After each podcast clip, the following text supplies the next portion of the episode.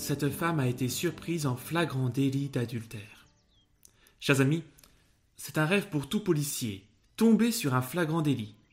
Ainsi, pas besoin d'enquête, pas besoin de témoins, de tests ADN, de recoupement des faits, et pour les juges, c'est encore plus simple. Pas d'hésitation, le coupable est évident, les preuves aussi, il suffit donc d'appliquer la loi.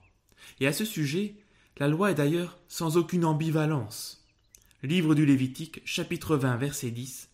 Si un homme commet un adultère avec une femme mariée, s'il commet un adultère avec la femme de son prochain, l'homme et la femme adultères seront punis de mort.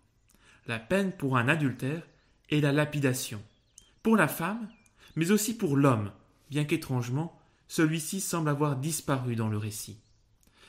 Mais contre toute attente, le jugement du Fils de Dieu semble être à l'exact opposé. Va, et désormais ne pêche plus. Jésus ne ferme pas les yeux sur son péché, mais au lieu de mettre le projecteur sur la culpabilité réelle de la personne, il déplace le focus sur la personne elle-même. Elle doit être sauvée. Tu dois être sauvé, dit Jésus. De ce fait, Jésus nous montre que l'Évangile n'est pas un code de droit pour dénoncer les coupables, mais un ascenseur pour relever la personne égarée. Entre l'esclavage du péché dont elle s'est rendue prisonnière, parce que coupable, et l'impasse où l'enferme quelques bien-pensants, eh bien Jésus nous montre une autre voie. Et tout commence par un geste de Jésus. Mais Jésus s'étant baissé, et du doigt il écrivait sur la terre. N'est-ce pas étrange? Jésus écrit avec son doigt. C'est l'unique fois dans tout l'Évangile. Mais son doigt, c'est le doigt de Dieu. Et permettez-moi de, faire un petit rappel c'est bien le doigt de Dieu qui a écrit la loi sur les tables de pierre remises à Moïse. Quand il eut fini de parler avec Moïse sur le mont Sinaï, Dieu lui remit les deux tables du témoignage, tables de pierre, écrites du doigt de Dieu. Et donc de son doigt il a écrit Tu ne commettras pas d'adultère. Et que fait Jésus? Il écrit. Le doigt de Jésus, c'est le doigt de Dieu. Qu'écrit-il? Malheureusement, nous ne savons pas, mais nous comprenons toute la portée de ce geste. Il est le maître de la loi. Devant la femme adultère et grâce à elle, Jésus écrit du doigt une loi nouvelle, celle de la nouvelle alliance. Mais attention, pas un iota ne sera enlevé de la loi. Et effectivement, Jésus ne remet pas en question l'accusation d'adultère. Sa réponse n'est pas celle d'un avocat manipulant le droit et la jurisprudence afin que les lois en vigueur ne s'appliquent pas au cas défendu. Non, son enseignement est ailleurs.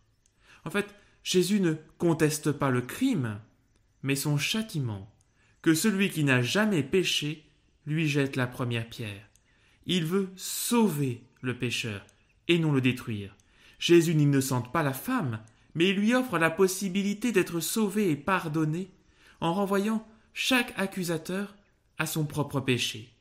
Et en bon juge, Jésus ajoute Va, et désormais ne pêche plus. Jésus n'écrit pas de son doigt la condamnation, mais le salut d'une femme.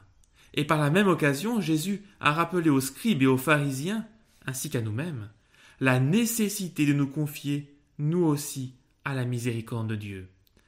Chers amis, ne nous contentons pas d'en parler et de méditer la miséricorde de Dieu. Trop souvent, nous chrétiens avons tendance à en parler et même à la rabâcher, ce qui est pas un mal, mais la miséricorde doit se vivre. Alors vivons-la. Chers amis, le prophète Isaïe nous le dit, Dieu est en train de créer quelque chose de neuf. Alors j'espère que ces paroles seront l'occasion pour chacun de nous, chacun de nous, d'aller voir un prêtre et de dire dans le secret du confessionnal Père, j'ai péché contre toi, mais dis seulement une parole et je serai guéri. N'attendons pas d'être jugés par les autres. Et le prêtre pourra ainsi répondre dans le confessionnal Moi non plus, je ne te condamne pas, va, et désormais ne pêche plus.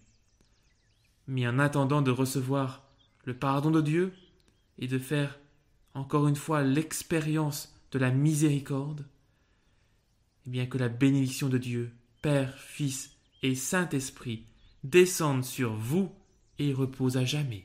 Amen.